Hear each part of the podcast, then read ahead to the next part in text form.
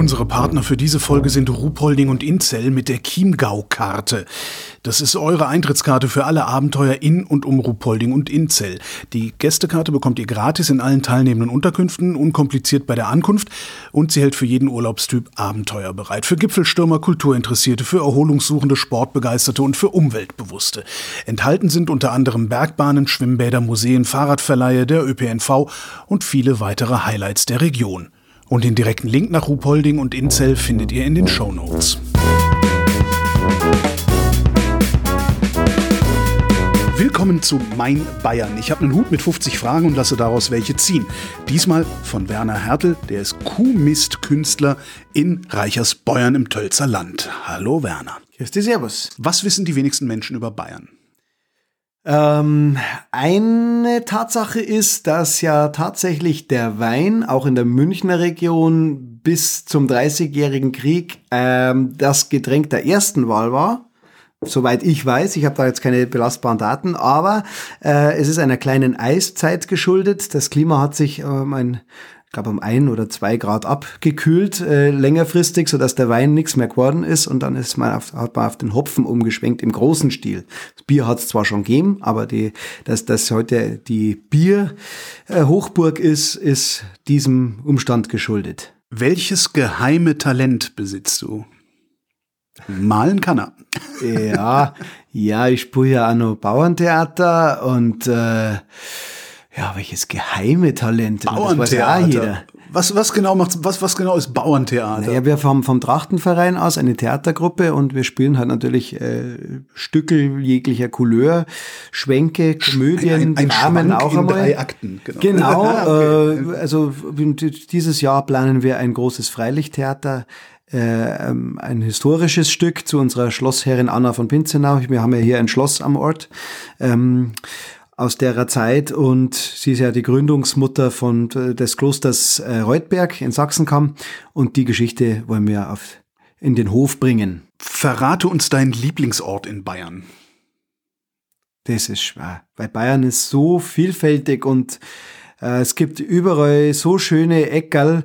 Ähm, da klar ist man seiner, seiner Heimat am, am nächsten verbunden, aber da jetzt halt explizit einen Fleck. Ah ja, gut. Also ein Fleck, den ich wirklich so mit am schönsten finde, der ist jetzt auch nicht weit weg von mir. Das ist äh, Jasberg, äh, Gemeinde äh, Dietramszell. Das ist äh, die äh, vom alten Landkreis Wolfratshausen damals höchste Erhebung mit, glaube 800 Meter oder sowas. Da steht eine wunderschöne Barockkapelle etwas größeren Ausmaßes oben und ein äh, schöner äh, Bauernhof, auf dem ich zwölf Jahre lang gearbeitet habe. Und von da oben hat man wirklich einen ganz einen schönen Blick vom, vom wilden Corsa Wendelstor bis hinüber ins, ins Allgäu über Zugspitz und alles zusammen.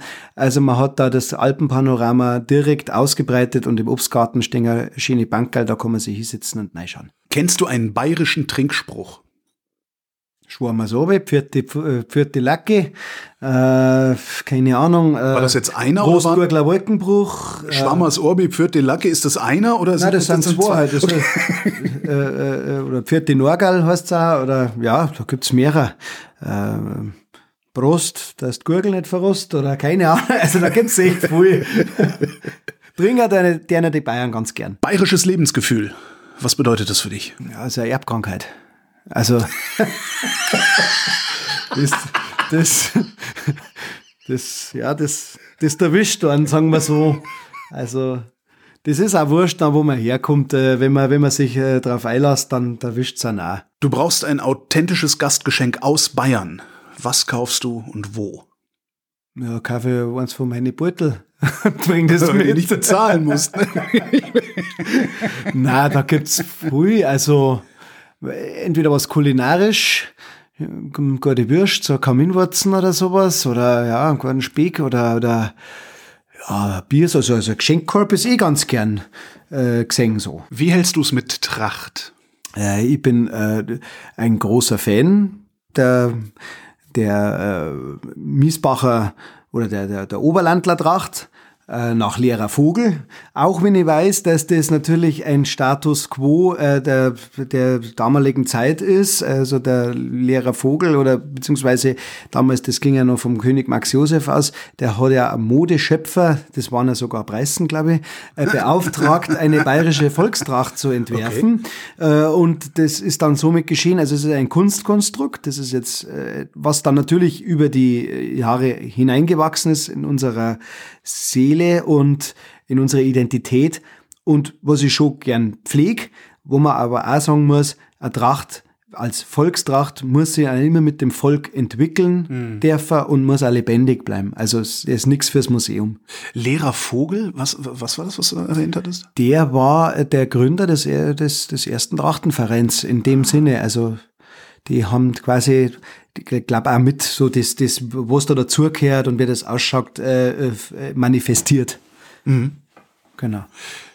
Trägst du deine Tracht im Alltag oder zu ja, besonderen Anlässen? Ja, also das kommt jetzt natürlich auf die Ausstattung an. Also wenn ich ausruck oder ausrucken muss oder mir als Verein ausrucker, dann sind wir komplett. Also das geht dann von der Schuhsohle bis, bis zum, bis zum richtigen, bis zum, bis zum Spulhauhackel am, am, am, am Hurtraum. Aber ansonsten im, im Alltag äh, beschränke ich es ganz gerne auf die Lederhosen. Die habe ich eigentlich den ganzen Sommer an. Ich habe zwei Stück, eine für die Arbeit, die darf ein bisschen wilder ausschauen und eine eben zum Ausrücker. Mhm. Aber äh, beide Lederhosen sind selber gemacht oder in Auftrag gegeben. Das sind meine Hosen, die haben so, meine Stickerei. Du hättest sie selber gesch geschnitten? Nein, das nicht, aber ich bin wirklich weit gefahren, dass ich ein Leder finde, was eben nicht äh, in Indien äh, gegerbt worden ist und was nicht in der Tschechei oder in Neuseeland geschossen worden ist, sondern was äh, bayerischer Hirsch ist und auch in Österreich dann gegerbt und in, äh, in Kufstor haben sie es mal gesäckelt und in, am Tegernsee habe ich es besticken lassen und dann habe ich es in Kufstab wieder zurückgefahren und zusammennähen lassen und äh, Anprobe und wunderbar und passt und das ist meine Hosen und die nehme ich mit ins Grab.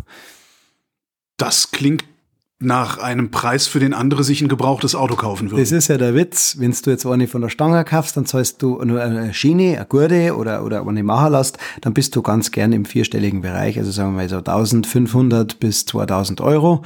Und ich habe damals habe ich, glaube ich, 700 Euro zahlt für was. Also. Wie hast du denn das gemacht? Naja, man ist ein bisschen auftreten auch, wenn man mit den Leuten redet. Und dass man sich, also ich habe natürlich nicht eingepreist die Wege, die ich gegangen ja, okay, bin, um okay. die verschiedenen äh, äh, äh, Elemente da ja. zusammenzutragen. Bier oder Wein? ja, kommt drauf Also Bier mag ich sehr gern. Äh, ist eher Alltagsgebrauch, sage ich jetzt einmal, Feierabendbier. Also ich trinke eins, sage ich jetzt einmal, im Schnitt am Tag, äh, auf Nacht zum Essen. Aber einmal keins und, und wenn man beieinander hockt, trinke ich sehr gerne einen Wein, aber da mag ich einen Rauden lieber. Warum ist Bayern so anders? Das ist eine gute Frage. Es ist, also, es, erst, ja, wahrscheinlich, wenn man es einmal wieder sagt, dass man anders ist. Dabei ist man ja auch nicht anders wie andere, aber. Die anderen sind auch anders. Ja, ja, genau, genau. Also, überall auf der Welt, wenn man hier kommt, trifft man immer einen Schlag Leid. Es ist ein anderer Schlag, sagen wir so. Mhm. Also, jede Region, das, das ist, ist wahrscheinlich auch von der Topografie oder der Geografie oder dem Klima geschuldet, wie jemand, wie eine Volksgruppe drauf ist. Ähm, es gehört aber auf alle Fälle dazu, dass zu uns wir sind aus dem Boden gewachsen, also wir brauchen den Boden auch. Deswegen ist es also schlimm, wenn man mit dem Boden umgeht. Weil ja, unter einer Straße hat der Boden eigentlich keinen Sinn mehr so richtig.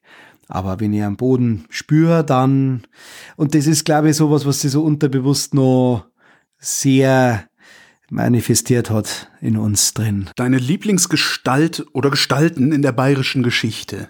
Ich glaube so, ich äh, mit meinem, mit meinem Hintergrund auch als, als, als Graffiti-Sprüher und, und, und ein bisschen so neben der Spurleber bin ich ganz äh, zufrieden mit unseren Wilderer. Da hat's auch gerade bei uns äh, im Ort hat's auch einen gegeben und im Nachbargemeinde Gorsach hat's auch einen gegeben. Die haben, auch jeder hat da seine individuelle Geschichte, die ihm da irgendwo seinen Sonderstatus einräumt, was er so drin hat mit der Obrigkeit, also dieses anarchische, das äh, Naturverbundene, das Wilde, das Unberechenbare und das, das, dass die aber alle auch aus dem Volk waren und, und, und, und das Wildbrat auch äh, teilt haben mit den Leuten, die wo nichts zum Fressen gehabt haben. Das ist schon etwas, was den Mythos für mich berechtigt macht. Also das und das finde ich ist äh, so eine Sache da, schaue ich gern augenzwinkernd drauf und heute ist so ein bisschen hoch. Da widme ich auch dann demnächst einmal eine Bilderserie dem Thema. Wenn Bayern ein Tier wäre, welches? äh, lustigerweise. Sag nicht Löwe, wenn du jetzt nein, Löwe nein, sagst. Nein, okay. nein, nein, ganz klar, aber es ist, ist ähnlich klischeeträchtig Okay. und zwar ist der Wolperdinger. Der Wolperdinger ist äh, das bayerische Tier ja eh schon, also in den Fanshops, wie aber auch im, im das basiert ja auf so einem Klischee und auf so einem Witz. Wenn man ja irgendwem, irgendwen für deppert verkauft, ja, den, das ist Bayern. Und der setzt sich ja auch aus vielen verschiedenen Viechern zusammen.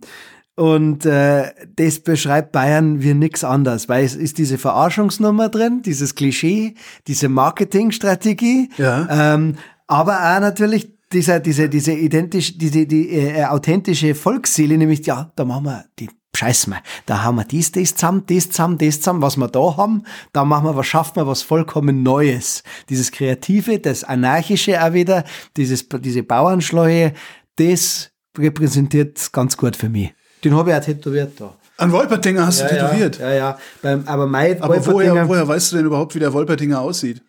der Wolpertinger schaut aus, das ist ähnlich wie das Christkind. Das schaut bei jedem anders aus. Das stellt man sich so vor. Das ist. Da hast du noch keinen Wolperdinger gesehen. Mein Wolperdinger ist ja ganz was verrecktes Viech, weil normalerweise besteht der Wolperdinger aus Kleintieren. Meiner ist aus einer Wildsau, da ist ein Rehbock drin, da ist ein äh, Stesser und ein Kur. Schau, der hat ein, der, und, und natürlich ein Lederhosen und ein Mikrofon in der Hand. Also jetzt meiner, der. Ich glaube, du hast dir das nur ausgedacht. Wer weiß. Werner Hertel, vielen Dank. Vielen Dank auch fürs Zuhören.